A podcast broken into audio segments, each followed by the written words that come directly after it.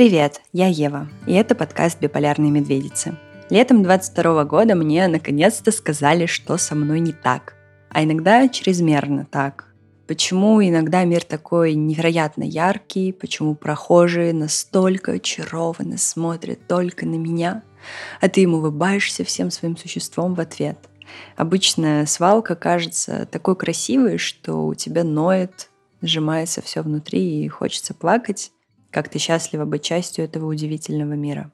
Много сумбурных мыслей, которые ты не успеваешь не то что записывать, но думать. Все твои детские мечты покорить мир, стать рок-звездой настолько достижимы, что нужно просто посмотреть в их сторону, и все повалятся к твоим ногам, прося автографы. Все обретает смысл, даже твоя боль твои слезы, много огромной нежности к твоим ошибкам, несовершенству, непрожитым жизням, о которых обычно вспоминаешь с горечью.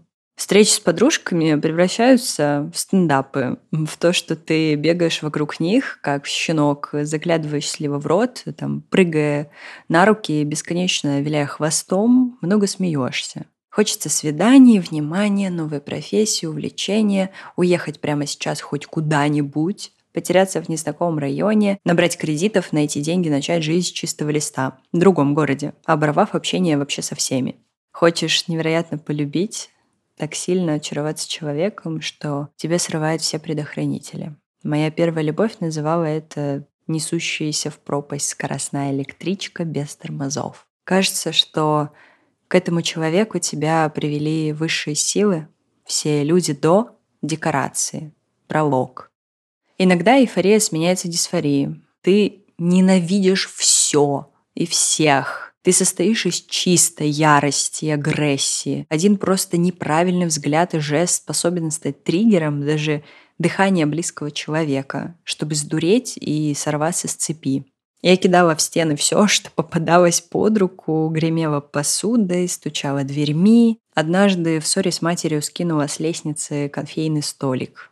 М-м, да, перед диагнозом пристрастилась бейсбольной битой и со всей дури бить по решеткам на окнах комнаты. Класс. Вся одежда неудобная, все звуки раздражают, цвет очень яркий, люди медленные, все не идеально. Ты молишься, чтобы хотя бы прохожий до тебя докопался, ведь получится тогда наорать всеми легкими или ввязаться в драку. Очень много эффекта. Это пугает, разочаровывает, отвращает, раздражает людей вокруг близких твоих, это изматывает тебя. Женская злость в патриархате в целом вызывает минимум насмешки, а тут такая безумная баба. Иногда в дверь стучится паранойя. Тебе кажется, что за тобой что-то следит, не обязательно человек, и обязательно убьет.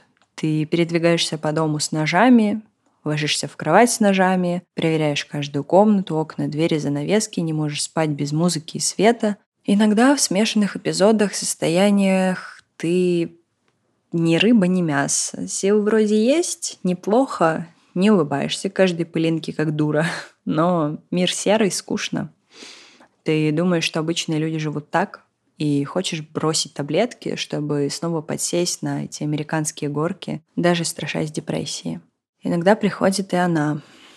Переживать ее не легче, даже зная, что в какой-то момент выключится. Когда ты перестаешь беспробудно спать, ничего не есть, и появляются первые силы и мысли, то все, на что их хватает, это желание суицида. Последний очень опасный момент у меня был в 2021 году в ноябре. Меня невероятно сильно гипнотизировали машины, и я, честно, не помню даже, что остановила. Мне очень нравится и резонирует прям безумный отрывок из биполярники Пушкиной «История Анны». Я его много раз перечитывала, потому что прям так зацепила и плакала, потому что так понимаю и прям Начало цитаты. «Я одновременно и рада, и не рада своему расстройству настроения. Оно делает меня особенной, и в хорошем, и плохом смысле. Оно съело 13 лет моей жизни и ничуть не сожрало меня полностью. Я училась в трех вузах, ни один не закончила, потому что у меня наступал один из эпизодов, и я бросала. Пока что самый долгий опыт работы на одном месте у меня 11 месяцев. Потому что наступал один из эпизодов, и я бросала. Большая часть моих проектов исчезла в дымке боли или эйфории. Мне никогда нельзя полностью расслабиться, а слишком сильных эмоций у меня случаются перегорания пробок. Галлюциноз бродит рядом, селфхарм тянет свой ржавый ножик. Радость боится раскрываться на полную. Я помню почти все свои сны, и среди них слишком много кошмаров. Я боюсь ходить на тусовки, потому что мои чувства раскачаются. Тревожность начнет бить во все колокола, и я потеряюсь. Я каждый раз собираю себя заново. Кажется, я только и живу между эпизодами. Вот я себя собрала, вот я напланировала дел, вот что-то начало получаться. Вот я живу, вот эпизод, вот я сломалась, вот снова все распалось.